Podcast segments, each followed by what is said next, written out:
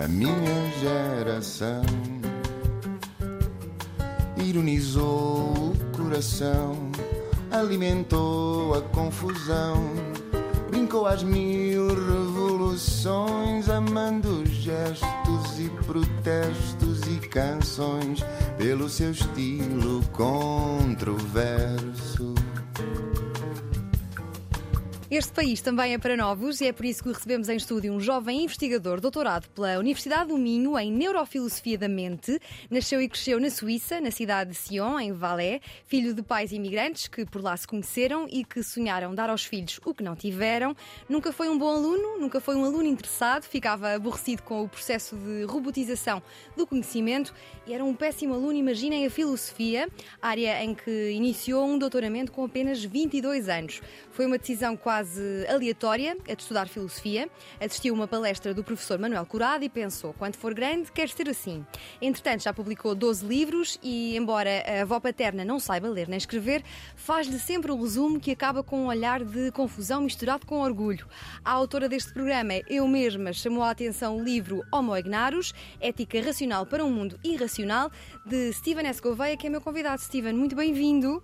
Muitos parabéns pelo teu percurso e obra, que é de facto impressionante para, para a tua idade. Eu recebi este livro na RTP há muito tempo, mas como tinha uh, o Trump na capa, confesso que fui adiando inconscientemente a abertura do livro até ao dia em que o abri e pensei: espera lá, isto aqui isto é bom, isto tem matéria que muito me interessa e que deve interessar à minha geração e não só. E eu não resisto por começar por te perguntar logo o que é que é ética para já, obrigado por, por me teres aqui no, no, teu programa. É um prazer. Às vezes é, é, difícil explicar o que é que, o que, é que os filósofos fazem. Um, isto é um, é um problema, não sei se é de geração ou, ou, ou quase societal, mas para as pessoas perceberem, a filosofia é, é, uma área do conhecimento que é quase tão grande como a ciência. Na ciência hum. nós temos a física, temos a química, temos a biologia, temos a geologia, e do mesmo modo a filosofia também se divide em grandes áreas do, do saber, uma delas seria, então, ou será, a ética, também chamada de filosofia moral. E uh, a preocupação da ética é responder às perguntas mais sensíveis em relação aos nossos valores, aquilo que nós podemos Sim. dizer que é errado ou certo em determinada ação ou em determinado problema. Também foca-se nos problemas de justiça. Embora a ética também toque com outras áreas do saber, por exemplo, com a filosofia política. Costuma-se dizer que a ética seria focada no indivíduo e a, e a, filosofia política seria uma ética para a sociedade. Eu não gosto muito desta distinção. Eu acho que a ética é relevante tanto para pensar problemas uh, sociais, uhum. como, por exemplo, as alterações climáticas, e também problemas mais Sim. individuais, como por exemplo o problema da eutanásia, que, que está um bocado Sim, na moda. Sim, falaremos agora. mais à frente. Mas esta palavra ética é uma palavra que nós muito usamos e gostamos de usar, gostamos de dizer que nos regemos por princípios éticos. Uhum. Mas eh, qual é a diferença eh, entre ética e moral? Que é logo uma das questões Sim. com que nós nos debruçamos também na filosofia, logo no secundário, não é? Quando tu ainda não gostavas assim muito. Certo, pois eh, provavelmente eu faltei essa aula, então não sei. Não, estou brincando. Mas. Hum, ética é interessante porque vários autores têm uma visão diferente em relação a essa extinção. Eu, por exemplo, sou, faço parte de um grupo de pensadores que hum, não distingue entre ética e moral. Quando nós falamos ah, disto, eh, achamos que é a mesma coisa. Agora, há, há uma distinção que se calhar é útil uh, avançar, que é esta ideia de que a ética seria uma disciplina normativa e que a moral seria um bocado de que forma que as sociedades pensam atualmente. Ou seja, quando nós referimos a moral, seriam os valores em termos descritivos, que tipo de valores uma determinada sociedade tem, e a ética seria então o pensar normativamente essa, esses valores sem, sem estar apegado a, a, à base, digamos assim, cultural ou social de, desses valores. Sim, e dirias que a ética, neste caso aqui que tu mixas com a moral, é prática? É teórica? Sério, eu, eu acho que a ética tem vários componentes, mesmo. Uh, lá está, a ética é uma disciplina grande e dentro uhum. da ética nós temos três sub-áreas que tentam trabalhar aspectos éticos diferentes. A mais abstrata seria a metaética. A metaética tenta perceber o que é que nós queremos dizer quando dizemos que algo é errado. Ou seja, uhum. não se preocupa com tentar explicar qual é o certo ou qual é o errado, mas preocupa-se em tentar justificar o que é que nós, seres humanos, estamos a fazer quando dizemos que alguma coisa é errada ou não. Será que estamos a fazer um juízo objetivo sobre o mundo? Ou será que estamos apenas a fazer juízos relativos ou subjetivos sobre. Ou estamos, por exemplo, só a expressar intuições morais do nosso passado biológico, por exemplo.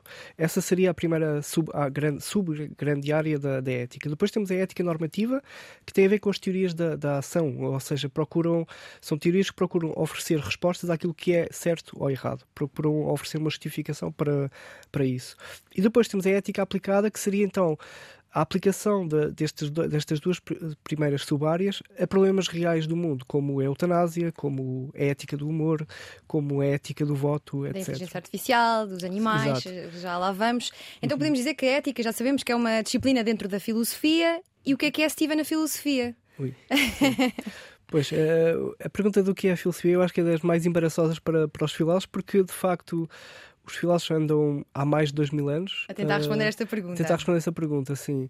E, e, de facto há várias, há várias respostas que nós podemos oferecer. Eu costumo dizer que debater o que é filosofia é útil, mas também pode ser uh, uma distração. Isto é, é uma ideia de, de, de muitos filósofos, mas eu acho que é importante, por exemplo, para o público também ficar mais a par do que, do que, uhum. que porque é que esta pergunta é difícil, porque a própria pergunta, o que é filosofia, é uma pergunta filosófica. E sendo uma pergunta filosófica, normalmente é uma pergunta complexa, que requer debate, que requer crítica. Eu sei, por isso é que está fixe. Imagino sim, que já sim. tenhas pensado um bocadinho sobre isto. Sim, sim. Ou seja, eu tenho uma visão de filosofia, mas que de facto eu não posso dizer que é correta, é a minha visão que eu tento uhum. é? aplicar. E eu associo a filosofia a uma atividade que nós chamamos de cognitiva, ou seja, o objetivo da filosofia é melhorar o nosso, o nosso conhecimento sobre o mundo, tal como a ciência, por exemplo. Ou seja, a filosofia e a ciência, na minha visão, têm o mesmo objetivo, que é melhorar o conhecimento ou o nível epistémico do mundo, aquilo que nós sabemos sobre o mundo, sobre os vários assuntos. E depois, eh, a outra parte desta definição importante é que, de facto, a filosofia se foca mais nos problemas conceptuais. Conceptuais seria problemas não empíricos, ou seja, aquilo que a ciência não consegue resolver estaria no patamar de, do, dos problemas filosóficos. São problemas que nós não temos eh, ferramentas empíricas para resolver e, para, e o que sobra, sobra discutir razões, discutir argumentos, uh, alicerçados por, por ferramentas lógicas que nos ajudam a perceber se um argumento é válido ou inválido, por exemplo. E quais é que dirias que são os assuntos que importam hoje à filosofia? São os mesmos de sempre? Existência, sim, razão, sim. mente? Ou seja, há, há problemas uh, filosóficos que já foram resolvidos e, e, é interessante porque os filósofos. Nós temos uma. Nós quase não conseguimos uh, ter mérito social. Porquê? Porque quando o problema filosófico é resolvido, o mérito vai depois para os cientistas, porque normalmente o que acontece é os filósofos tentam fazer a pergunta certa, a pergunta certa é alcançada e depois a, a ciência já, já pode responder a essa pergunta e depois os cientistas ficam com o mérito e os filósofos ficam esquecidos. O filósofo não é um cientista, portanto? Uh, nesse nível, não. Podemos dizer que um filósofo é um cientista abstrato na minha definição uhum. de, de, lá está, de, de uma atividade cognitiva. Sim. E tu dirias que és um filósofo ou és um investigador em filosofia? Eu, eu prefiro dizer investigador em filosofia porquê? Porque o peso do filósofo acho que é muito, é muito grande e acho que é um peso que só pode ser atribuído pelos outros e não por, por nós okay. próprios. A... Já alguém te chamou filósofo? Algumas pessoas tendem a, Fiquei a fazer. Eu ler a tua obra pensei, ele é um investigador ou é um próprio de um filósofo? Eu, eu, quando penso em filósofos, penso em homens, sei lá, brancos, velhos, com barbas longas, e, se calhar algumas mulheres também, mas mais velhas. E então, sei lá, quando nós pensamos em filósofos, não pensamos numa pessoa mais jovem e, e pronto. E por isso eu prefiro dizer investigador em filosofia. E voltando aqui à, à, ética, tu neste livro falas várias vezes de ética aplicada. A ética uhum. aplica-se? Uhum. A ética ensina-se? Nós vivemos numa crise de, de expertise ética gigante. Uhum. Há problemas sérios, problemas éticos sérios, que precisam de ser resolvidos, ou pelo menos precisam de uma bússola orientadora. Eu acho que a sociedade não está muito preparada ou não está muito interessada em ter, em dar voz àqueles que, por acaso, se, se especializaram desde sempre nesses mesmos problemas éticos. Uhum. Que é uma coisa curiosa. Muitas vezes, nos debates que vemos na televisão, uh, até na rádio, sobre a eutanásia, sobre o aborto, uh, eu, eu, estou mais ou menos atento a essa realidade e quase uh, se vi alguma vez um filósofo profissional, não é? um filósofo doutorado na área a debater esses temas, foi, foi mesmo um, um milagre, porque, porque nunca se. Pelo menos eu não, eu não vejo essa. O espaço mediático Sim. está entregue a interesses Exato. políticos, dirias? Ou não, ou não? Não sei se é interesse político. Eh, o meu ponto é: se nós queremos falar de como é que podemos fazer uma cirurgia ao coração de forma mais eficaz, se calhar vamos, não vamos falar com filósofos, vamos falar uhum. com, com um médico cirurgião, não é? De, de cardiologia mas se queremos também debater de forma fundamentada o problema da eutanásia, acho que, acho que faz todo sentido pela mesma, pelo mesmo raciocínio, convidar então aqueles que se especializaram nesses temas. Sim, sim concordo, apoio. Uhum. Continuando aqui na, na, na, ética e falando das comissões de ética espalhadas uh, em várias instituições, tu no teu livro dizes que há uma coisa em comum uh, em todas estas comissões de ética em Portugal. A mais fundamental é que nada tem a ver com ética. Pois. Pronto, isso foi uma crítica. É, é engraçado porque. Lembras-te de ter escrito lembro, isto? Lembro, lembro, lembro Por acaso, o, o professor Viriato Surmanho Marques, que escreveu o Puxo Fácil uhum. do, do, livro, eu lembro na altura de lhe enviar o livro e, e, pronto, claro que ele gostou do livro, mas ele disse: É pá, Steven, veja lá, porque esta frase está muito forte. Está Algo, diz algumas frases Sim. fortes, já lá Sim, vou. Tem muito, está, está, muito forte. Quando nós olhamos para as comissões de ética das universidades, dos hospitais, eh, eu não sei se vocês eh, na, na, na rádio ou na RTP se há uma comissão de ética, provavelmente deve haver. Mas se, se, fizerem esse estudo, vocês vão reparar que a maior parte dessas pessoas não tem qualquer formação em ética. E quando eu digo que as comissões de ética não têm nada a ver com ética, seria no sentido em que essas comissões não estão preocupadas realmente com o, o valor ético do problema que, que podem vir a, a ter que, que, debater, mas normalmente o, o, que acontece é há um regulamento interno que é feito por uma comissão ética e depois a comissão ética debate se, uh, sei lá, se, se, os jornalistas da RTP estão uh, a ir de encontro a esse regulamento interno ou não, e se não estiverem, então estão a, numa falta, estão a cometer uma falta ética, uh, pronto. E, e, isto não é ética, isto é, eu, eu, chamo de pseudo-ética, provavelmente, e, e, o meu ponto é, é que se nós também queremos, novamente, uma comissão científica séria, por exemplo, para debater o, o início do universo, acho que faz todo sentido termos físicos para que façam parte dessa comissão, Sim. em vez de, sei lá, cozinheiros. É? Neste teu livro escolhes oito problemas éticos. Eh, não olhando para o livro, pergunto-te que, novo, que novos problemas éticos enfrenta a humanidade? Ok, isso é uma boa questão. Hum, por acaso, eu queria que este livro fosse muito maior do que ele passou a ser, mas depois eu pensei que ia demorar muitos anos a, a, a escrevê-lo, então decidi, vou publicar estes oito e depois penso nos outros. E neste momento já estou a pensar noutros problemas que são muito interessantes. Por exemplo, o problema da, da população em demasia, não sei dizer. Excesso de população. Sim, uhum. excesso de população. Há, uma, há, uma, há um debate muito interessante em ética aplicada sobre a procriação, a ética da procriação, não é? Ou seja, porque há esta imagem à partida que parece que ter filhos não, não é um problema ético, não é? Qualquer pessoa pode ter filhos de qualquer forma, em qualquer estado da sua vida.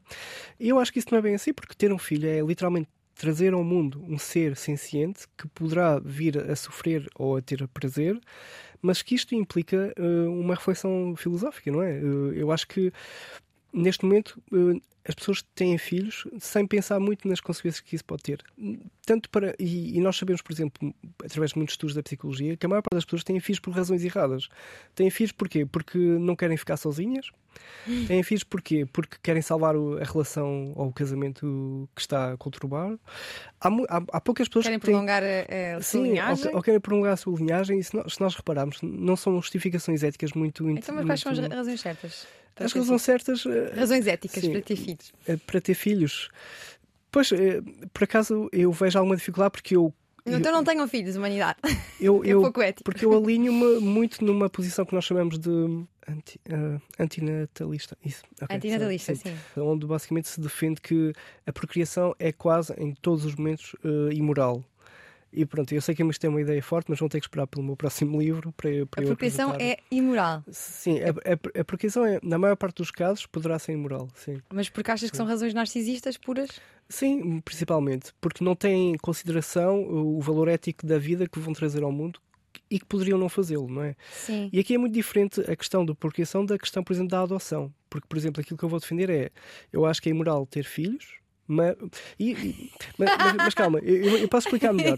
Eu acho que é imoral ter filhos. Estou a adorar já. Sim, mas nós temos quase uma obrigação moral, quem quiser ter filhos, de adotar, por exemplo. Porque nós, okay. existem muitas crianças que não têm pais, por, por diversas uhum. razões, e, e, eu acho que faz todo sentido. Há aqui quase um, uma espécie de, eu chamo de racismo genético, não é? Das pessoas preferirem ter os próprios filhos do que adotarem, por exemplo, uma criança que não. E será pouco ético, também, porque vamos entregar crianças a um mundo assim meio incerto sim, e, sim. E, e Parte do argumento complexo. é esse também, é que olhando para os dados que nós temos do mundo, o mundo vai ficar pior do que ele é neste momento. Uh, olhem para as pandemias, olhem para as alterações climáticas. Então há aqui um, um argumento também que é esse: é como é que nós uh, podemos justificar trazer ao mundo uma criança que no futuro, e olhem para o futuro daqui a 100 anos, sabemos que a probabilidade do mundo estar muito pior é real, não é? Os, é, todos os dados científicos apontam para isso. Dirias que és um pessimista? Tipo Schopenhauer não, ou Rousseau? Não, diria que sou, sou alguém que está atento àquilo que se faz na ciência e que pensa a ética baseado nesses factos e que eu acho que muitas pessoas pensam a ética sem, sem esse lado científico que sim. eu acho problemático. Sim. Olha, e que problemas uh, éticos antigos ainda ficaram por resolver? Ok, bastantes. Um, pronto, este da procriação seria um. um. Há outro também que me interessa bastante, que é sobre a ética do casamento. Hum. Também vou argumentar que o casamento, em quase todas as situações, é imoral. Porquê? Porque o, o argumento básico é o casamento é imoral porque é, é uma instituição pública, o Estado, uh, digamos assim, uma frase mais deselegante, a meter o bedelho num assunto perfeitamente privado entre dois uhum. cidadãos ou mais. Que, que traz benefícios fiscais. E, é, e, esse seria outro, outro, outro contra-argumento a favor ou contra a ideia do casamento, não é? Porquê? Porque imagina que eu e a minha parceira vivemos. Uh, vivemos uma vida inteira, não é? Juntos, uh, na mesma casa, partilhamos uma vida, não casamos. Agora imagina um cenário 2 onde eu e a minha parceira casamos. O, o cenário 2 traz benefícios fiscais, ou seja, há uma discriminação financeira ou económica perante o Estado em relação a, a um assunto que é perfeitamente privado. Uhum. Então, um dos argumentos também contra a ideia de casamento. E aqui pensei a ideia de casamento, não é? Eh, em termos jurídicos, não é? Não pensem. Porque, sei lá, estar com alguém uma vida inteira é um casamento no sentido mais interessante do termo, não é? Sim. No sentido emocional. Sem papel. Mas, uh, mas sim, eu acho que o casamento também é, tem alguns problemas morais que, que deve sim. ser uh, pensado olha, com olha, mais, Steven, com mais quem é espírito é, crítico. Quem é sim. é que pode definir o que é ético e o que não é? Nós precisamos de teorias que nos indiquem uh, formas de justificar as nossas ações. E há algumas teorias que são, que são interessantes, que são aplicáveis. Todo, eu acho que todas as teorias têm defeitos, mas acho que há algumas teorias que fazem uma melhor para o mundo do que outras. E eu dou um exemplo. Por exemplo, no, no capítulo 1 do meu livro, no, sobre o altruísmo eficaz, uhum. o altruísmo eficaz é uma teoria muito interessante lá está, que parte da filosofia abstrata, mas que tem um impacto direto no, no mundo. E pode ajudar a combater a pobreza? Sim, sim. Um, o que é que é o altruísmo eficaz, muito, muito brevemente? O altruísmo eficaz é, é uma ideia, é uma teoria que procura defender que nós nós, sociedade, nós, sociedade que estamos com uma vida confortável, não é? O Ocidente, normalmente, que temos um trabalho que temos estável, que, que temos habitação, pronto, que nós estamos no, no limiar da pobreza. Eh, e, e, se calhar as pessoas não sabem, mas uh, aqui em Portugal, por exemplo, a maior parte das pessoas não está no limiar da pobreza. Encontra-se num nível em que poderia, por exemplo, doar 10% do seu rendimento e isso não iria implicar nada a nível moral para a sua vida. Provavelmente a pessoa poderia deixar de ter mais um casaco ou ir jantar fora tantas vezes, mas isso não representa um defeito ético muito grande para a vida pessoal de, de cada um. E a ideia do, do altruísmo eficaz é então perceber que nós podemos doar e nós, de, aliás, o, o, primeiro passo do altruísmo eficaz é, é defender que, ao contrário daquilo que muitas vezes nós pensamos, que a doação seria uma coisa, uma super, seria um ato super rogatório. O que é que significa? Significa seria algo que tu podes fazer e isso é bom moralmente, mas que se tu não fizeres não é nenhum problema moral. Mas o altruísmo eficaz vê isso de forma diferente. O altruísmo eficaz diz que as pessoas que têm uma vida confortável neste momento têm a obrigação moral de doar parte do seu rendimento. Sim, tu no teu livro até escreves que é imoral, eh, no caso da Notre Dame, em Paris, uh, conseguiram recolher 600 milhões de euros sim, sim. para recuperar depois do, daquele grande incêndio. Tu dizes sim. que é imoral essa ajuda monetária. Foi imoral. Eu, sim, eu, eu, digo que é, ou seja, aqui há sempre graus de. Imagina que a moralidade ou, ou aquilo que é bom e mau seria um espectro, não é? Não seria binário. E nós temos vários graus então de, daquilo que é bom e aquilo que é mau. Quando eu digo que é imoral, o que eu quero dizer é seria, é mais imoral doar à Catedral de Notre Dame do que doar, por exemplo, a uma instituição de altruísmo eficaz que, uh, através de várias ferramentas, nós sabemos que aquele dinheiro vai ser bem aplicado e vai efetivamente salvar vidas. E, e pronto, quando eu digo que é imoral, seria nesse sentido comparativo. De, uhum. sim. sim, e achas mesmo então que a, a ética do altruísmo eficaz uhum. poderia combater e extinguir a pobreza no mundo? Não, acho e, e, já o fez, já salvou milhões e milhões de pessoas, literalmente. Porque o Peter Singer, que é um, um dos filósofos mais importantes da atualidade, ele e faz o prefácio deste sim, Homo Ignarus. Sim, e que eu tenho o prazer de, ser, pronto, ser colega de profissão uhum. neste, neste momento. E, e, ele escreve um artigo muito influente em 1972 ou 76, onde ele defende um, um argumento muito interessante um, que, pronto, eu passo a apresentar que é muito sucinto, acho, que é, imaginem que vocês estão em Lisboa a passar na rua e agora com as cheias até, até pode acontecer e há uma criança numa num dos buracos cheios de água a afogar-se e o Altos Eficaz pergunta, ou o Peter Singer pergunta o que é que vocês, eh, leitores, fariam nessa situação? Obviamente que a maior parte de nós, uh, e mesmo que pudesse chegar atrasado ao trabalho, ou pudesse, sei lá, estragar a roupa que tem, os sapatos favoritos, iria parar e iria salvar a criança. O ponto de Peter Singer é que, neste momento, há milhares e milhares de crianças a morrer afogadas, e aqui é um sentido metafórico, não é? A morrer de causas que podem ser perfeitamente uh, solucionadas, e nós fechamos os olhos a isso. Nós deixamos as crianças morrer afogadas e não fazemos nada. E este foi um artigo que o Peter Singer escreveu em, na década de 70, e ao longo dos anos, muitos bilionários, uh, Elon Musk, não, Elon Musk não, Bill Gates, um, pronto, todos os bilionários da, da, dos ah, Estados Unidos. Leram, leram o artigo Peter Singer, leram um livro depois que ele escreveu e pensaram: olha, isto faz todo sentido e eu vou começar a doar parte da minha riqueza a instituições de altruísmo eficaz. E com isso, o altruísmo eficaz é neste momento uma instituição que tem milhões de financiamento e que procura salvar e influenciar a vida para melhor de milhões de pessoas. Em então, e o que é que achas que a prisão do Sam Bankman-Fried vai fazer pela uhum. tese do, do altruísmo eficaz, uma vez que ele era o seu mais popular proponente? Não sei se ele era o mais popular proponente, mas, claro, eu acho que ele estava ligado a um negócio, pronto, não, não sei se era dúbio ou não, mas o, mundo das criptomoedas é, é assim um mundo ainda, ainda por descobrir, uhum. não é? ainda para, para, percebermos. Mas é interessante falar nisso. Porquê? Porque há muitas formas de nós sermos altruístas eficazes, não é? Uma delas é mais óbvia, mais direta, e que é pegar em 10% do nosso rendimento, por exemplo, e doarmos a instituições de altruísmo eficaz. Mas há outras formas de também ser altruísta eficaz, por exemplo, usarmos o nosso tempo para uh, ajudar os outros. E, e, por exemplo, eu tenho muito prazer uh, em, em dizer que uma, uma pessoa leu o meu livro e essa pessoa tinha uma empresa uh, de recursos humanos. E com a leitura do livro, ela ficou a conhecer o autismo eficaz e ao longo dos anos começou a cogitar a possibilidade de transformar a empresa dela numa uh, dela e do, dos parceiros numa empresa uh, focada no autismo eficaz. E o que é que significa? Significa que esta empresa, e vocês podem procurar na internet se quiserem, uh, na altruisticifandcareers.com, Uh, pronto, eu depois fui convidado para ser consultor ético dessa, dessa empresa uhum. e tenho muito gosto em, em dar o meu nome uh, a, essa, a essa empresa. Porquê? Porque o que eles fazem é é uma empresa virada para turismo eficaz no sentido em que procuram uh, levar as pessoas que querem ter uma vida mais ética. Imagina, por exemplo, a Diana, imagina que a Diana quer uma vida mais ética e quer se tornar um altruísta eficaz. O que essa empresa vai fazer? Vai procurar uma empresa que esteja ligada ao turismo eficaz, uma, uma empresa de rádio, por exemplo, e depois, eh, depois dos salários pagos, depois dos custos da empresa estarem pagos, todo, os, o, todo o lucro da, da, empresa, da Altruistic Careers, vai todo para instituições de, de altruísmo eficaz. Sim. E assim estamos a ajudar duplamente, não é? Tanto através de contratar pessoas que querem fazer mais e vão doar parte do salário ao altruísmo eficaz e também doar os lucros dessa empresa. Sim, nós a lermos este livro, este Homo Ignarus, Ética Racional para um Mundo Irracional, uh, deparamos com a ideia uh, presente de que todos nós podemos ser melhores, se quisermos Tu dirias que o ser humano é inerentemente um ser provido de ética? Eh, isso é uma excelente questão, porque, eh, pronto, o, o título do livro é Homo Ignarus. Homo Ignarus é um conceito que não existia e que, e que eu tentei que, que ele existisse. Uh, significa em latim homem ignorante. Uhum. A ignorância vem aqui bem sim, sim, rabiscada sim. neste Duplamente livro. No, no subtítulo também.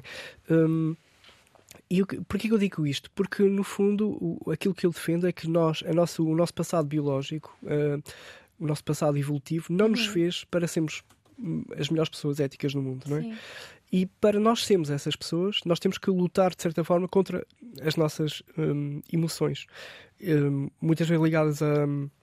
a sentimentos morais que são quase automáticas. Por exemplo, quando vocês veem um, um mendigo na rua que vos pede um euro, nós, é muito difícil nós não dizermos uh, não vou dar e, por exemplo, fazer aquilo que o altruísmo eficaz advoga, que é vou guardar este euro e vou doar este euro ou mais para uma instituição de altruísmo eficaz, porque eu sei que aquela instituição está uh, cientificamente e empiricamente estudada, que consegue doar mais, consegue ser eficaz na sua, na sua doação, no seu, no seu programa de, então, de é, ajuda. É, é, eticamente melhor darmos então uma instituição de altruísmo eficaz do que um sem-abrigo que nos pede na rua? O altruísmo eficaz leva, pode levar a contradições um bocado estranhas, que é, que é, por exemplo, ignorar muitas vezes a pobreza local para, uh, em nome de, de, aliviar a pobreza que está longe. Mas lembra-te que naquele... Isso é um dilema ético mesmo. É um dilema ético, mas aí o altruísmo eficaz tem uma resposta clara que é o, a localização geográfica de um ser humano não é um fator ético relevante. Mas olhando aqui para o passado biológico que uhum. bem referiste, quando é que nós, seres humanos, começamos a ser éticos enquanto espécie? Certo, ok. Essa questão não é bem para um, para um filósofo como eu, ou para um investigador de filosofia, seria mais para um psicólogo moral. Por acaso eu conheço alguns, uh, Steven Pinker, uh, Paul Bloom, com quem com quem partilhei um painel e falámos sobre isso no, no Chipre, num evento, uhum. e, e seria essa pessoa mais adequada para, para perguntar isso. Mas eu posso, eu posso dar algumas dicas. Supostamente houve uma parte da humanidade na evolução em que nós tivemos que começar a juntar-nos por razões uh, para lutar contra a fome, uhum. com, por causa da escassez de alimento, até por, em termos de segurança, e que nós tivemos que criar um, um, códigos éticos implícitos e, e supostamente eh, os sentimentos morais podem vir de, dessa, dessa primeira fase em que tivemos que por causa de, de, de, razões, digamos assim, de economia, tivemos que nos juntar, eh, agrupar em, em determinados tribos e isso, isso faz todo sentido. Se, se, pensarmos, por exemplo, na atualidade e na política, a política é a recriação desses sentimentos tribais uh, à partida. Sim. E... Quem, quem é que consideras que são as grandes referências da ética a nível nacional e a nível mundial? Ui, ok. A nível nacional, nós temos uh, o professor Viriato Serumanho Marques, uhum. que, que é professor em, na Universidade de Lisboa e, e, para mim é uma das maiores referências, uh, principalmente, por exemplo, na ética do, do, do ambientalismo. Eh, ele é uma das, das mais importantes referências. Um, temos depois na, na, minha Universidade do Minho, temos o professor João Cardoso Rosas, mais ligado à filosofia política, mas também tem um trabalho muito interessante sobre teorias da justiça. A nível internacional, um, há, há, muitos filósofos, mas para, pronto, para mim, não sei se é enviesado, porque também conheço, também já o trouxe cá a Portugal. Peter pronto, Singer? Sim. Peter Singer seria, seria para mim, ou pelo menos seria aquilo a que eu gostava de aspirar a, a ser. Uhum. Porquê? Porque, pronto, ele é um dos maiores pensadores do mundo e, e tem uma humildade epistémica gigante e, e debate todos os assuntos que tiver a debater.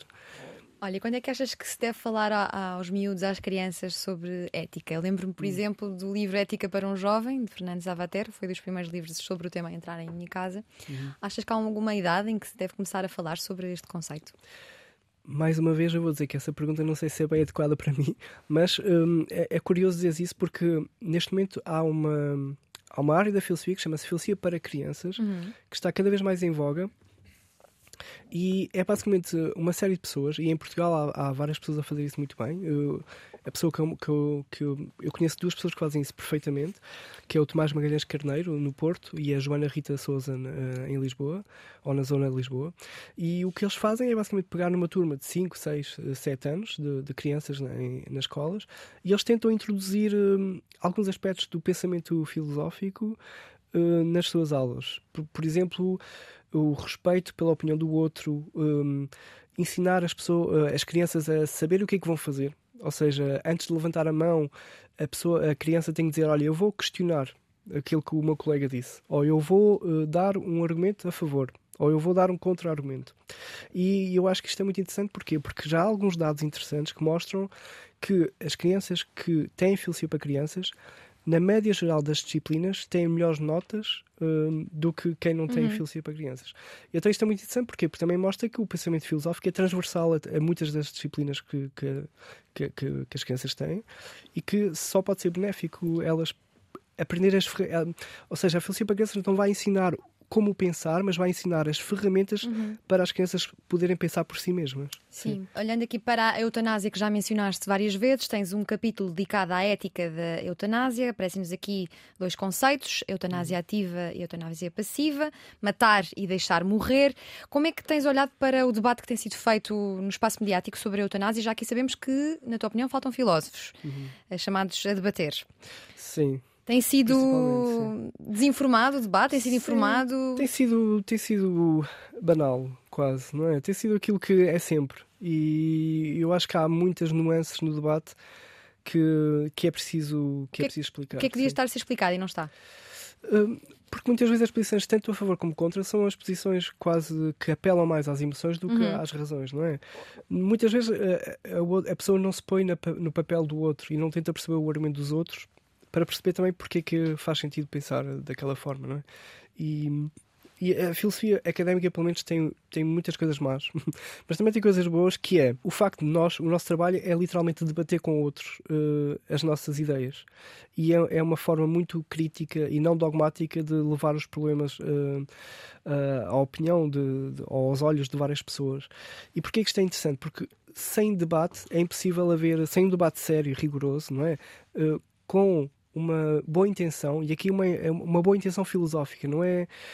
Quando eu digo boa intenção, não é de ser bem visto por toda a gente, mas é eh, ter uma humildade epistémica para realmente tentar perceber qual é a melhor solução para aquele problema. Independentemente disso ir contra as minhas emoções ou ir contra aquilo que, sei lá, o meu partido político pensa, por exemplo, se formos um deputado, Uhum. etc. Pronto. Sim, tu escreves aqui, defende, defende que a situação atual, que não permite qualquer instância de eutanásia ativa, é profundamente injusta, portanto há aqui uma tomada de posição, és a favor.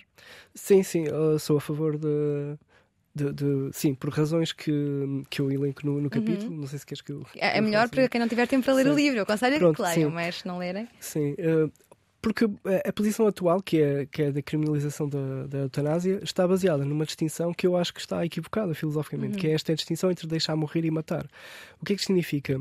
A ideia é que qualquer instância de eutanásia, ativa supostamente é caracterizada por uma instância de matar e por isso seria imoral. Mas nos nossos hospitais acontecem todos os dias instâncias de eutanásia passiva, que são gestos de deixar morrer, supostamente. E o que é que é um gesto de deixar morrer? É, por exemplo, a interromper um tratamento que já não é eficaz, com uma pessoa que tem uma doença terminal, isso seria um, um ato de deixar eh, matar, eh, deixar morrer. E porquê que os médicos e os hospitais permitem isto? Porque a pessoa está a sofrer de forma fútil, o tratamento já não funciona. Agora, o, o que acontece é que nos hospitais, eh, neste, na atualidade pelo menos, há algo muito obscuro e de muito problemático que eu acho que tem que ser revertido e a eutanásia ativa vai permitir isso, que é um paciente com cancro terminal cujo tratamento já não funciona pode demorar vários dias até falecer efetivamente. E mesmo que haja cuidados paliativos e mesmo que haja eh, utilização de drogas para, para ele não sentir dor, mesmo assim ele vai sentir dor num- neste período de tempo que não há justificação eh, moral para, para, para justificar que este período exista. O meu ponto é que, nestes casos, uma instância de eutanásia ativa faz todo o sentido. Eh, Já que temos todas as. Claro que isto parte do, do pressuposto que a pessoa também já deu o consentimento para, para que isso aconteça e etc. Sim. E como é que olhas para o facto de que uma questão tão fraturante na sociedade como a eutanásia, eh, o Conselho de Ética para as Ciências da Vida Uhum. é de forma unânime contra e tem representantes de diferentes áreas profissionais. Isto Uhum. deixa-me assim um pouco, como meio de dizer, a boca aberta. Pois, eh, primeiro seria giro ver qual é a formação das pessoas Uhum. da Comissão de Ética para a Vida. Eh, não sei. Eu, eu acho que nem metade das pessoas devem, devem ser eh, doutoradas em filosofia. Um, mas, mas pronto, o- claro que hum, hum, a ideia de que, hum, de que haja, sei lá, uma pluralidade de ideias sobre éticas sobre um determinado problema não é um problema para mim, não é? Ainda bem que é na diversidade que nós vamos avançar. Agora, eu penso, mesmo no problema da eutanásia, eu acho que é um problema que, mesmo que se- sejamos contra, pessoalmente, nós queremos ver uma lei aprovada da eutanásia. Porque, porquê?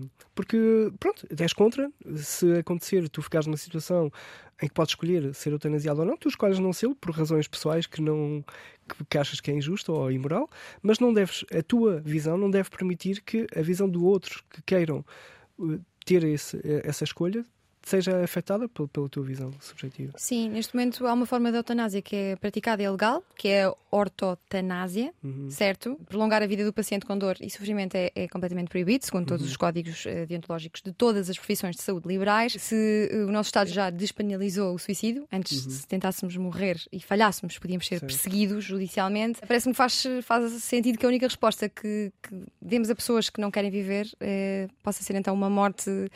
eh, mais humanizada, segura e digna. Exato, exato, sim. Mas eu sou sensível aos argumentos uh, contra. Uh, agora, uh, sou sensível aos argumentos que são fundamentados através de, de razões plausíveis. É Muitas vezes os argumentos que, que eu ouço contra a eutanásia são muito emotivos. Eu- A ideia é apelar sempre às emoções das pessoas. E pronto, não acho que isso seja. Tu falas aqui do Mar Adentro, que foi um filme que eu vi há uns anos e também que me ajudou a formar a minha, a minha opinião sobre, sobre, este, sobre este assunto. Achas que esta prática de saúde não é vista uh, demasiado, de uma forma demasiado centrada na moralidade uh, religiosa e não na bioética? Sim, uma das explicações, por exemplo, porque em Portugal se calhar não temos eutanásia, é exatamente a influência ainda do, da, igreja. Da, da, da, igreja ou do pensamento cristão. O que faz sentido em se olharmos para outros países que já têm uh, a eutanásia ativa legalizada. Mas mesmo assim, eu, eu, penso que mesmo um cristão, e dentro, dentro do cristianismo eu, eu tenho certeza que também há defensores da eutanásia. Um, porquê? Porque uh, eu não sei, podemos fazer o exercício de o que é que um Jesus Cristo, por exemplo, faria uh, em relação à eutanásia? Será que ele votaria contra ou a favor? Pá, não sei, que é que eu tenho dúvidas. Eu, provavelmente eu acho que ele ia votar a, eh, a favor, mesmo sendo contra. Ele poderia dizer, uh, mesmo sendo contra, mesmo acreditando que, por exemplo, que só Deus pode tirar a vida humana, seja lá o que isso significar, um, eu acho que mesmo assim ele, ele iria ser a favor, porque se, se Deus realmente é que decide que se tira a vida ou não, é acho que Deus é mais forte do que a nossa lei constitucional, Sim. não é? Pronto, então. Pronto, é Steven, um eu tenho aqui uma pergunta de uma próxima convidada deste programa que ainda não vem, mas virá e que anda a estudar alguns dos temas que tu também andas e que te uhum. deixa aqui uma pergunta. Olá, Diana e Steven. Espero que esteja a correr bem o programa, mas tenho certeza que estará pela qualidade da entrevistadora e do entrevistado.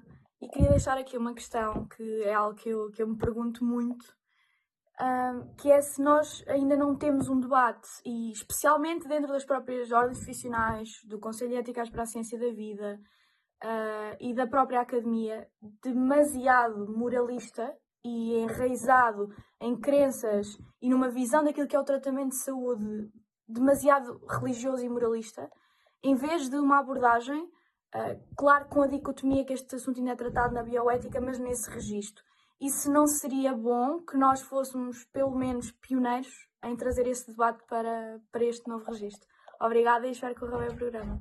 O que responderá a Adriana Cardoso, uma das nossas próximas convidadas da minha geração eu percebo o ponto. Lá está. O problema é que, como eu defendo no livro, nós somos homogenários. E quando eu digo isso, não é algumas pessoas são homogenários e outras não, não é? Somos todos. Somos todos, inclusive, inclusive, o próprio autor do, do livro, não é? que, mas o que é que significa? Significa que nós, eh, na maior parte das vezes, nós eh, reagimos e pensamos de forma irracional sobre determinados assuntos. Uhum. E estes assuntos que são muito sensíveis, normalmente, são sempre pensados de uma forma demasiado emotiva e sem uh, conseguirmos dar um passo atrás para podermos pensar de forma mais fria esse assunto. E eu tenho a certeza que se a maior parte das pessoas fizer o exercício calmo e ponderado de pensar as razões e os argumentos, uh, eu acho que todos, todos ganharemos com isso, não é? Mas, por exemplo, se, se vimos debate politizado ou pluralizado na, na Assembleia da República sobre este assunto, o apelo é sempre à emoção, é sempre, é sempre argumentos que, que não, não querem realmente ter uma pá, eu, eu, chamo de humildade epistémica, mas é isso, uma honestidade epistémica, não é? Que é tentar realmente perceber qual é a verdade daquele assunto. Não é a verdade que o meu partido quer que eu tenha, não é eu tentar fazer aqui um, um falatório alto e apelar ao sentimento das pessoas, mas é realmente tentar perceber qual é a verdade daquele assunto. E eu Sim. acho que falta muito isto à a, a, toda a gente e principalmente aos políticos também. Steven, vou-te dar agora uma folhinha de ética, já cá já volto ao tema principal desta entrevista, mas uh, tu és especializada em filosofia da mente, neurofilosofia, ciência cognitiva, filosofia da neurociência, tudo conceitos que a mim me parecem apetitosos e que gostava de perceber melhor cada um deles. Ajudas-me? Que é a filosofia Sim. da mente. Ok, filosofia da mente, então, lembra-te do início que eu disse que a filosofia era, era uma área que tinha muitas áreas, uhum. uh, sub-áreas. A filosofia mente é outra sub-área, então nós teríamos a ética, da mente é uma área uh, diferente, que pertence à filosofia. E a filosofia tenta uh, trabalhar outras questões diferentes da ética, que estão ligadas, que é um chavão filosófico, mas estão ligadas à metafísica da mente o que é que significa? Significa tentar responder à pergunta qual é a natureza do, da nossa mente, qual é a ligação da nossa mente ao nosso cérebro. Será que há uma ligação? Será que, por exemplo, será que a nossa. Acho que as pessoas podem perceber melhor esta discussão se eu usar o termo alma em vez de mente. Uhum. Pronto, será que a alma existe nesse sentido de algo que é imaterial do corpo? não é? Tu que... achas que existe? Não, pronto. a filosofia tenta estudar esse assunto Sim. e dentro da filosofia há um, um, um, o, o, problema principal é o, é o chamado problema mente-corpo que procura exatamente responder a essa pergunta. Será que a mente e o corpo são coisas paradas ou são coisas diferentes? E se forem coisas diferentes, como é que isso pode acontecer? E tu encontras respostas no meio de, disto? Ou, Sim, ou deixas as sim. hipóteses? Não, há muitas. Lá está. eh, A filosofia é uma área histórica, eh, tem mais de dois mil anos, e ao longo da história os pensadores tentaram responder a essas perguntas com vários tipos de, de propostas. Eh, uma das mais famosas é a proposta dualista, que supostamente foi sis- sistematizada como deve ser por, por Descartes. Descartes pensava então que a alma e o corpo eram duas coisas diferentes, sendo que o corpo era material e a alma era imaterial, e que, e que supostamente depois uniam-se num ponto muito específico do cérebro. Claro que hoje em dia eh, a investigação em neurociência, pelo menos, aparenta mostrar que isto está equivocado. Descartaram que- Des- Descartes. Sim, acho que Descartes, pelo menos nesse aspecto, foi, foi, foi descartado e normalmente defende-se eh, uma coisa que chamamos de monismo, em vez de dualismo, ou seja, um, Uhum. que a realidade é dual, seria, a realidade seria mono, monoteísta, mono, monista no sentido em que tudo o que pertence à realidade tem que ser matéria e energia, Sim. como descrito pela física de partículas. sim. Olha, e neurofilosofia? A neuro- neurofilosofia é, é uma área muito interessante que é muito recente na história da filosofia e a neurofilosofia é- tenta então fazer isto. Há problemas filosóficos tradicionais, como este do problema mente-corpo. Uma forma de trabalhá-los seria manter-nos na filosofia da mente tradicional, que é tentar perceber argumentos, eh, dar razões, dar contra-exemplos, mas há outra forma que é vamos usar os dados mais recentes das neurociências empíricas e vamos tentar perceber como é que elas podem nos ser úteis ou não para como é que eles, os dados, podem ser úteis para nos ajudar a resolver os problemas da filosofia tradicionais. E a neurofilosofia será, é- é- seria então um programa de investigação que, eh, em conjunção eh, ou fazendo eh, colaborações entre filósofos e neurocientistas ou cientistas cognitivos, poderíamos eh, alcançar um nível de progresso sobre determinados problemas que, que, que, que, pronto, que, que a sociedade ou que, que a existência humana não, ainda não resolveu. E a ciência cognitiva? A ciência cognitiva é uma área muito interessante porque está baseada pelo menos em, em cinco eh, áreas diferentes: a filosofia da mente, a inteligência artificial, eh, a psicologia evolutiva, eh, a neurociência.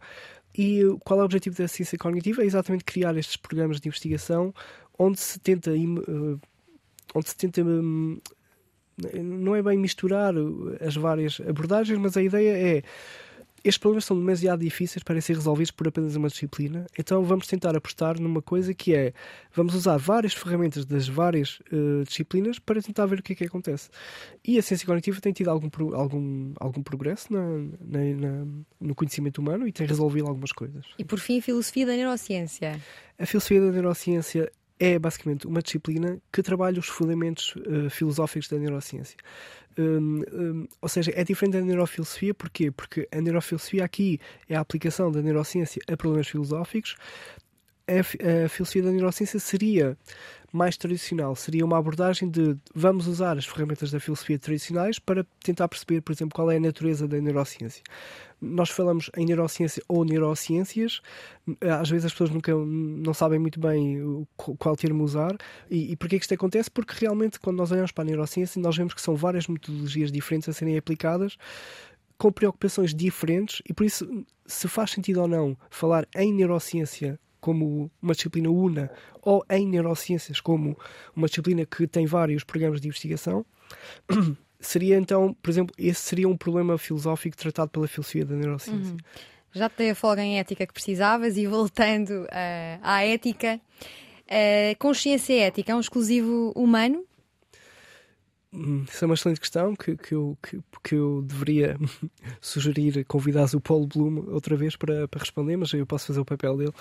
Eu acho que a consciência humana, tal como tudo o que nós temos, nós seres humanos, faz parte de um passado evolutivo e que tem uma base evolutiva. E por isso, eu acho que os animais podem ter uma consciência ética diminuta em relação ao- aos seres humanos. Os animais conhecem a diferença entre o bem e o mal? Uh, eu não sei se os animais conhecem, ou seja, ao nível, à escala deles, alguns animais uh, mais desenvolvidos biologicamente, uh, mamíferos, têm, tiveram também de criar as suas próprias regras morais uh, e éticas, e nesse sentido, elas também terão uma visão do, do bem e do mal. Agora, uma coisa diferente é o facto de nós sermos muito mais racionais do que, se- do que, do que a maior parte dos animais que vivem no, no mundo, isso não nos dá uma justificação ética para nós termos uma superioridade ética perante eles. Sim, e tu deixas a pergunta neste livro: será que os animais não humanos merecem mais considerações éticas do que as que atualmente existem?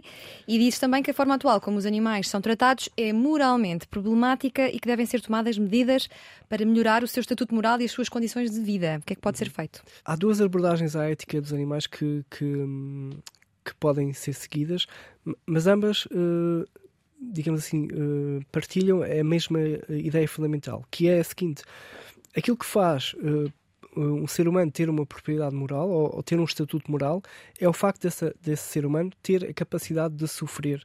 Nós chamamos de ciência. Esta ciência é o que é a capacidade de sofrer, de ter prazeres, de ter dores, de, ter, de ser feliz. E nós sabemos através lá está por ser um, um, assunto de ética aplicada. Este assunto é informado, por exemplo, pela psicologia evolutiva, que nos mostra que muitas das estruturas neuroanatómicas que nós, seres humanos, temos são partilhadas por muitos outros seres vivos.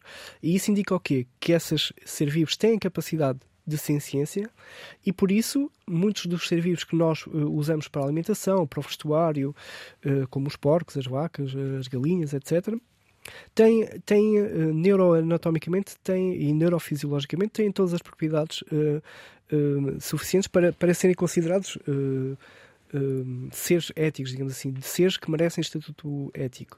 Sim. E então há duas escolas de pensamento que tentam fazer isso. Uma eh, ligado ao bem-estar animal, uh, muitas vezes defendida por, uh, pelo utilitarismo de Peter Singer, defende que nós temos, nós como, como sociedade, temos que criar formas de evitar ao máximo o uso de animais que podem sofrer, que têm capacidade de ciência, em coisas que nós podemos fazer sem ser prejudicados por isso. Por exemplo, o vegetarianismo. O hum. vegetarianismo seria uma forma de, de, pararmos de alimentar esta crueldade ética que, que está a acontecer e que, se, se repararem, pelo menos em termos nutricionais, ser vegetariano não implica. Um vegetariano não vai morrer à fome, não é? Uhum. Ou seja, atualmente um vegetariano tem todas as alternativas para poder alimentar-se de forma totalmente saudável e por isso eh, nós, como sociedade, temos a obrigação de, de se calhar, eh, evitar incluir animais na nossa alimentação. E achas que um dia vai ser uma coisa do passado? Isto de comer sim, animais? Sim, sem dúvida, sim, sim. Em, não, não tenho dúvidas. Anos? Não tenho dúvidas, uh, provavelmente em menos anos que nós pensamos, provavelmente nos próximos 30, 40. Porquê? E, e a ética tem aqui um papel fundamental para nos fazer este desenho. Tem, eh, mas eh, lá está, mais uma vez acho que os filósofos não vão ter o privilégio de poder dizer, graças a nós aconteceu Vão ser os cientistas. Vão ser os cientistas principalmente ligados à tecnologia. Porquê? Porque eu acho que este problema ético vai ser resolvido não porque a maior parte das pessoas teve uma epifania ética e percebeu a incoerência uhum. que é, por exemplo, comer animais, um, comer determinados animais e não comer outros, não é? Que é o que a maior parte das pessoas faz. A maior parte das pessoas come porcos e vacas, mas não come cães e gatos. E, e se lhe perguntar, se perguntar a qualquer pessoa porquê que não comes cães e gatos, as pessoas vão dar as razões vão dar todas as razões que os vegetarianos dão para não comer porcos e vacas. Não são diferentes, são exatamente Exato, iguais. Pronto. E, mas como eu estava a dizer, eu não acho que as pessoas vão, vão ler o meu homem Nars e vão perceber, uou, wow, realmente eu tenho que agir melhor.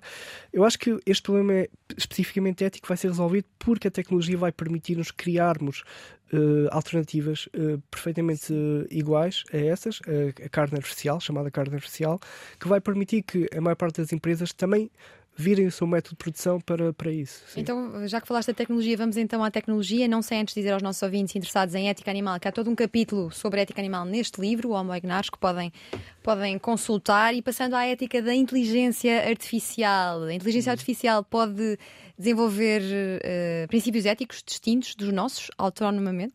Hum, isso, é, isso, é uma, isso é uma excelente questão. Dentro da inteligência artificial há uma área que se dedica só à ética da inteligência artificial e, ou a uma moralidade artificial. O que é que isto é?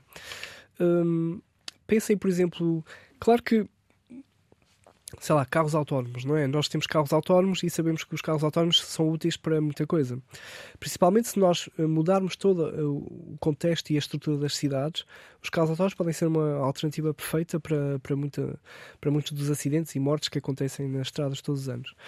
Mas, mas se houver um acidente no carro automático, é o velho dilema, que também estamos Exato. em filosofia no 11 ano. Isso. Já há respostas para quem é que tem a culpa. O dilema é, do trolley. Se é a equipa, se é, se é, a empresa que tem o software, se é o carro, se é o condutor, quem é que tem a culpa? Pois. Uh, essa pergunta é interessante, porque quem é que tem a culpa já, já vem com uma visão de que alguma coisa tem que ter a culpa. Sim, é? é? verdade. E aquilo que, por exemplo, que eu defendo no meu livro é que nós podemos distribuir a culpa por uma, um, a responsabilidade. Um conjunto, sim, um conjunto de de agentes que fazem parte dessa rede de construção desse aparelho podem ser todos responsabilizados de igual forma por, por um acontecimento que possa, possa ocorrer. Sim.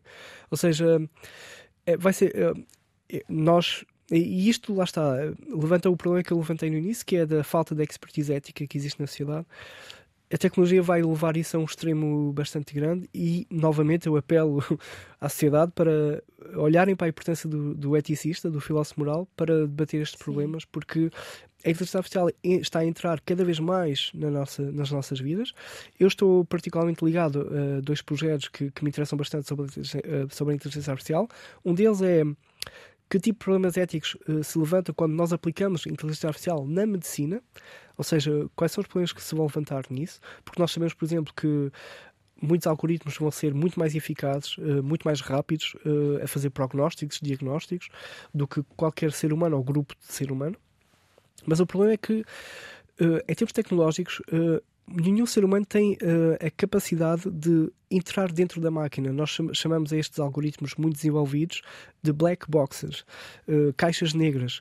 E caixas negras não no sentido do, do avião, não é? Porque no sentido do avião é exatamente o oposto. Nós temos caixas negras porque depois podemos lá ir perceber toda a informação.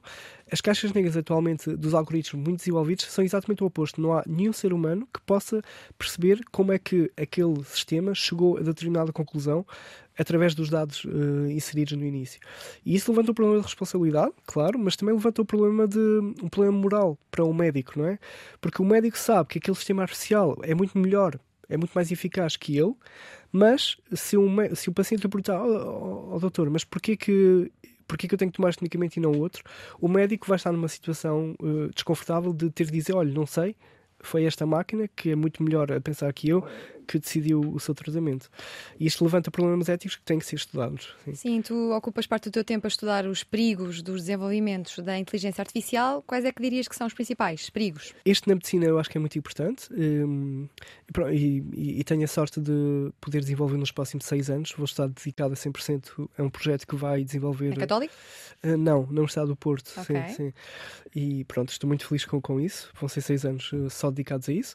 Mas também uh, há outro assunto sei lá, não sei, mais, mais estranho. Porque tem a ver com a intimidade humana e as pessoas com. Vais falar de nudes? É quase. É, é, um assunto um bocado tabu, mas eu vou lançar a, Lança. vou lançar à opinião pública. Neste momento, nós, estamos a, nós, sociedade, estamos a desenvolver uma tecnologia muito interessante que é de sex robots. São robôs sexuais. Hum. E porquê que os robôs sexuais estão a ser desenvolvidos? Há alguns argumentos, claro, a favor disso. Quais são? São uh, esta ideia de que todo o ser humano deve ter direito ao prazer sexual uhum. E por várias razões há alguns seres humanos um, que estão privados desse, desse direito. Uh, imaginem alguém que tem uma uma deficiência mental ou uhum. física uh, que nada tem a ver com uma deficiência sexual, mas normalmente essas pessoas estão privadas de poder uh, conhecer pessoas, ter parceiros Logo sexuais. Logo, robôs do sexo Exato. têm um fim ético. Exato. Só, o argumento então seria que os, os robôs sexuais podem ser um substituto uh, ou podem ser uma alternativa a essas pessoas mas de realizar o seu próprio prazer. Em que é que diferem dos brinquedos que já existem? Lá está aí podemos entrar nos argumentos contra esta tecnologia. Porquê? Porque muitas vezes esta, esta tecnologia sexualiza ou hipersexualiza as mulheres, os uhum. atributos femininos, os peitos, eh, as curvas, etc. E muitos, muitas feministas, por exemplo, eh, apelam ao banimento deste tipo de, de tecnologia. Porquê? Porque estão a hipersexualizar as mulheres. E nós precisamos de uma cultura, ou de criar uma cultura de segurança para as mulheres e não uma que ainda enfatiza mais o facto da mulher ser um objeto sexual na sociedade. Então, mas achas que o sexo robô é um perigo? Eu acho que uh, pode ser perigoso e pode ser benéfico. Por exemplo, pensem no tráfico humano. Nós temos muito tráfico humano dedicado à prostituição, muitas mulheres. E se os sexo robôs, e a, a, a, minha resposta vai ser sempre condicional, não é? Se uhum. os sexo robôs puderem, por exemplo, ser um substituto ao tráfico humano, então eu acho que temos todas as razões éticas para defender o seu desenvolvimento e também o seu uso.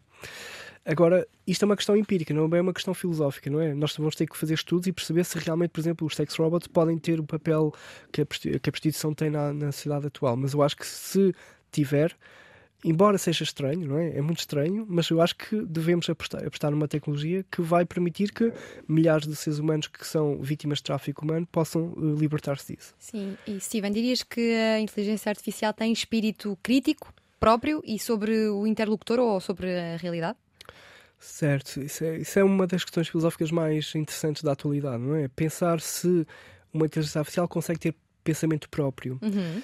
Os filósofos também já têm debatido isso há, há alguns anos. Um dos, um dos artigos mais interessantes um, vem de, de, Turing, Alan Turing, que era um matemático e, e filósofo também. Uh, graças a ele, supostamente, uh, a Segunda Guerra Mundial foi resolvida porque ele encontrou um, um estratagema para descodificar as mensagens nazi, mas isso é só uma parte. Um, o Alan Turing criou um teste muito interessante que era para tentar perceber se a pessoa com quem nós estávamos a falar através de um computador seria um ser humano ou um computador. E se esse sistema passar o teste Turing, nós dizemos então que o sistema ou o computador alcançou um nível de inteligência suficientemente funcional para dizermos que aquele sistema é inteligente. Agora, outro filósofo, eh, fazendo uma crítica ao teste de Turing, defendeu que não, que isto não seria suficiente para mostrar que que um sistema inteligente. E porquê? Ele criou uma experiência mental, que é chamada o quarto chinês, um, feita pelo John Searle, e onde ele basicamente faz um, mostra que, imagina que temos uma casa, temos um, um senhor uh, chinês de fora e temos um senhor português de dentro. O senhor chinês de fora escreve uma mensagem para dentro da casa em chinês e o senhor português dentro da casa, ele não sabe nada de chinês, mas ele tem um livro de tradução. O que ele faz então é traduzir a pergunta e depois ele escreve em português a resposta e traduz a resposta do português para o chinês e depois volta a enviar a mensagem para o senhor chinês de fora.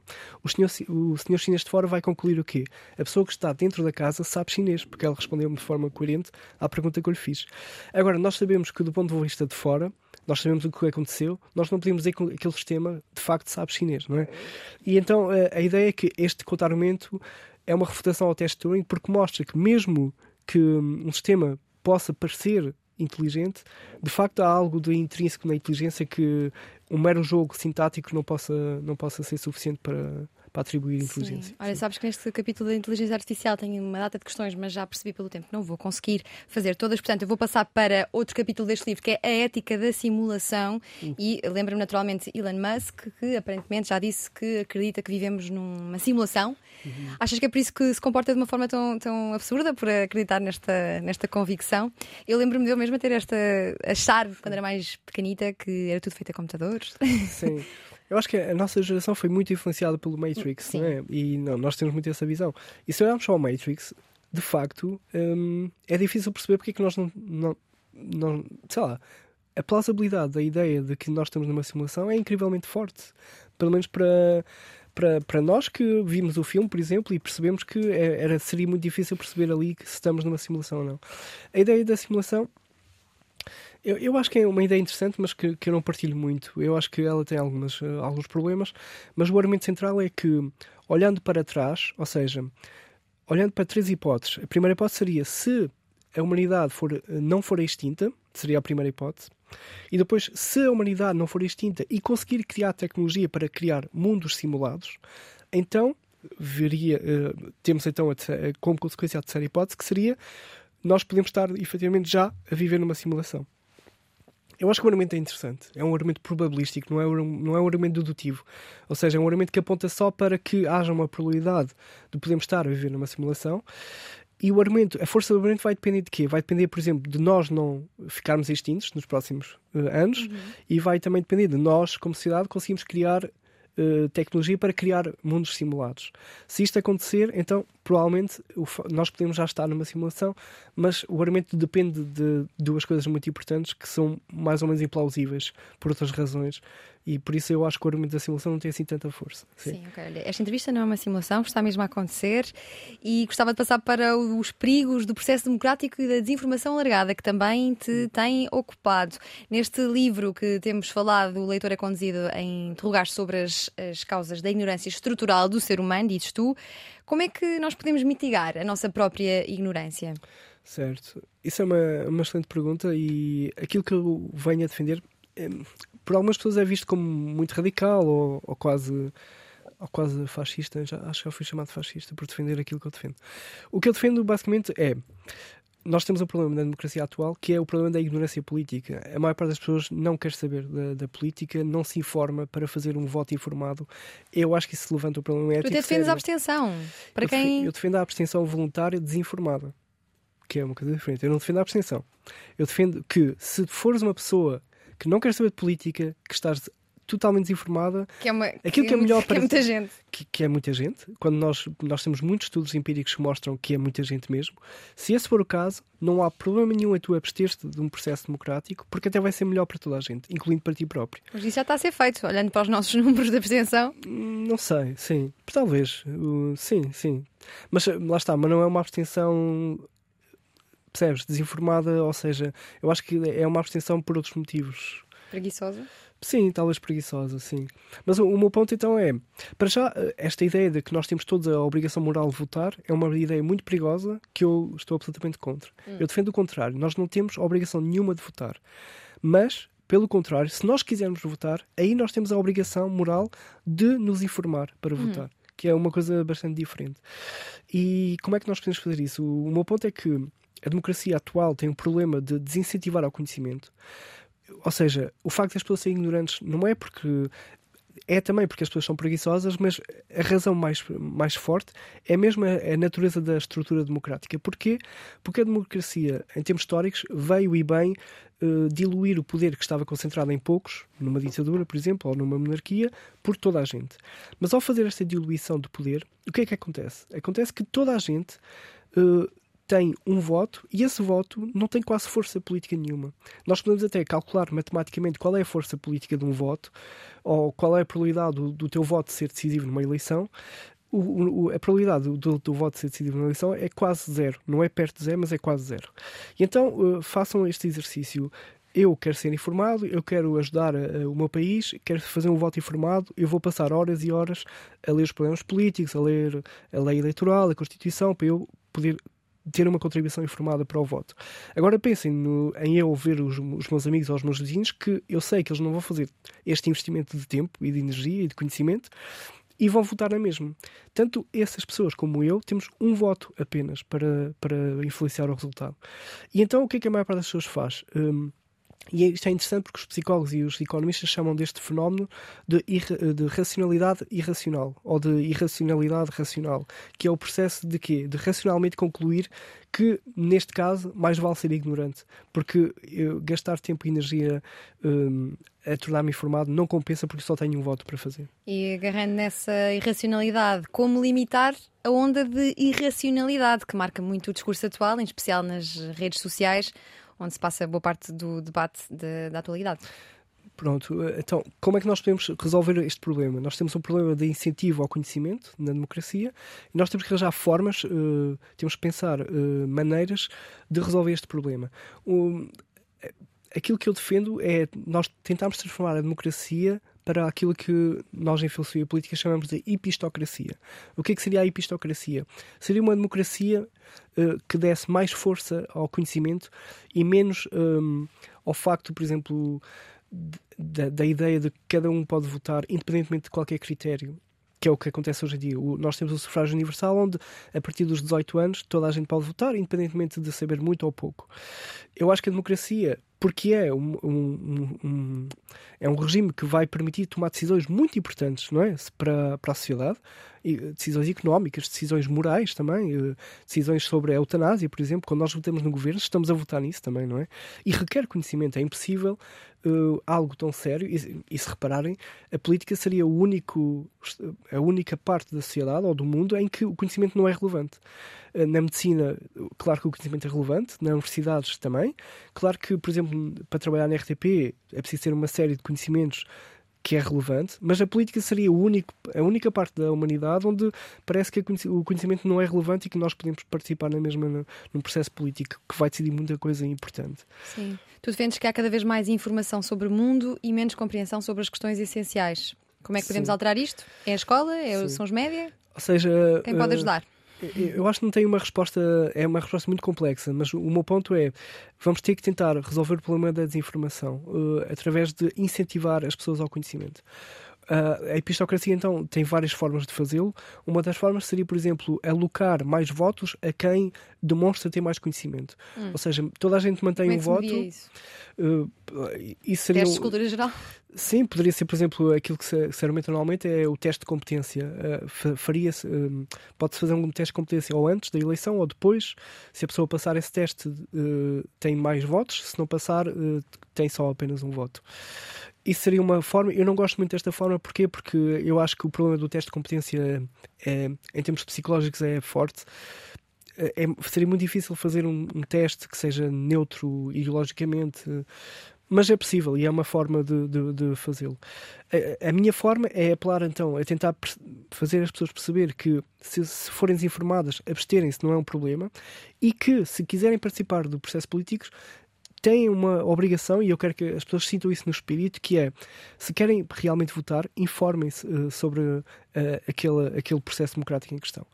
Façam esse esforço para, para que realmente... Porque, porquê? Porque a qualidade dos governos está associada também à qualidade do conhecimento que, que elege esse governo. E nós sabemos que quanto mais conhecimento uma cidade tiver, mais ou melhor qualidade os governos terão, e se tiverem melhor qualidade, mais uh, políticas justas e melhores para, para a sociedade poderão criar. E diz-me, Steven Gouveia, estamos todos rendidos e subjugados a interesses económicos? Hum, não sei. Não, Defendes isso neste mesmo livro. Sério? Uhum. Hum, não sei se estamos todos. Ou seja, claro que. Hum, e, e, é muito interessante dizer isso. Porquê? Porque hum, uma das formas que eu penso que também podemos resolver o problema do desincentivo ao conhecimento seria, por exemplo, o, o Estado uh, incentivar as pessoas financeiramente a informarem-se. Por exemplo, antes de uma eleição, o Estado deveria criar, por exemplo, formações uh, voluntárias sobre os programas políticos de cada partido, sobre a lei eleitoral, sobre a lei da Constituição, etc.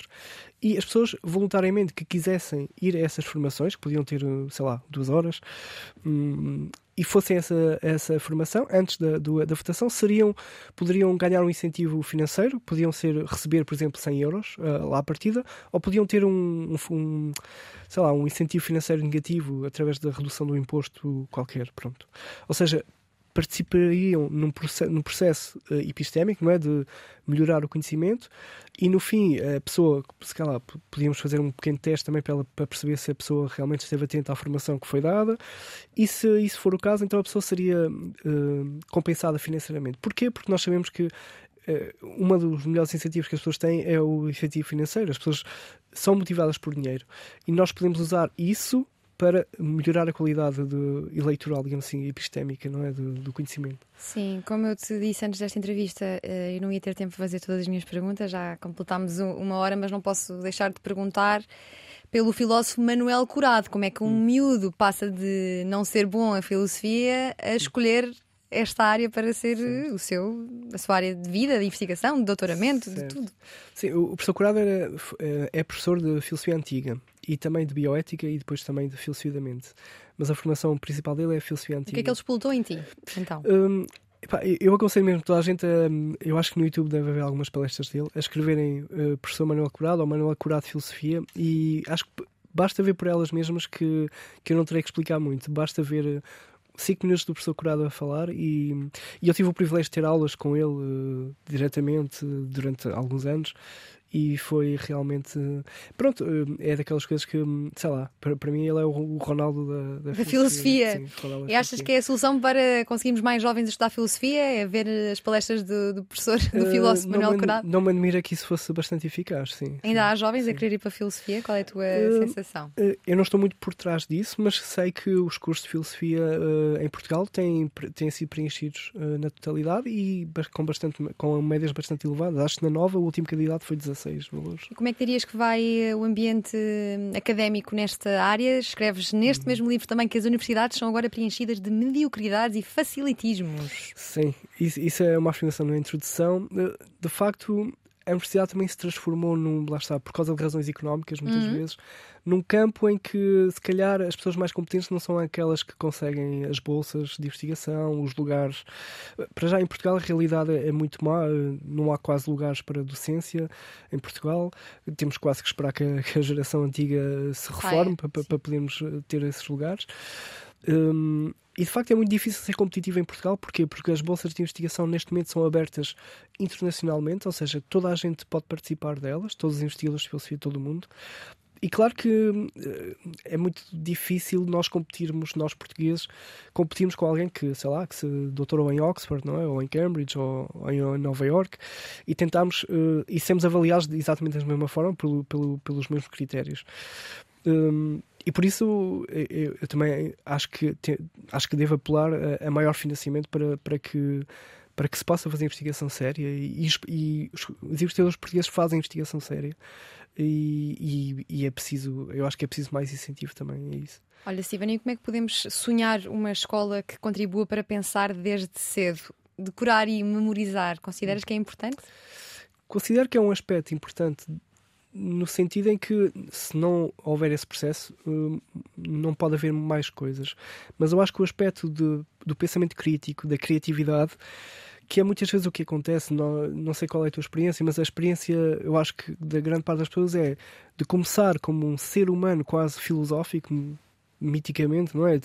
Uma pessoa que é criativa, que pergunta aos pais, mas porquê que o carro anda para a frente? Porquê que o sol eh, se levanta todos os dias? Uma pessoa curiosa. Uma pessoa curiosa, por natureza, mas quando passamos pela escola parece que as nossas dúvidas vão desaparecendo e o nosso lado criativo vai desaparecendo e vão-nos formatando para pensarmos e repetirmos uh, aquilo que um professor ou um programa escolar uh, tenta fazer. E eu acho que isso não é bem a via que. Lá está, eu acho que isso aproxima-nos demasiado do Homo ignares e nós devemos arranjar formas de nos afastar do Homo ignares. Qual seria o Homo ideal? O Homo ideal seria um, uma escola onde cada pessoa pode pensar e pode aprender a pensar, não é? Não aprender o que pensar, mas aprender como pensar. Acho que seria, seria a grande diferença. E qual é que dirias que é o fim último da ética? É o bem-estar humano?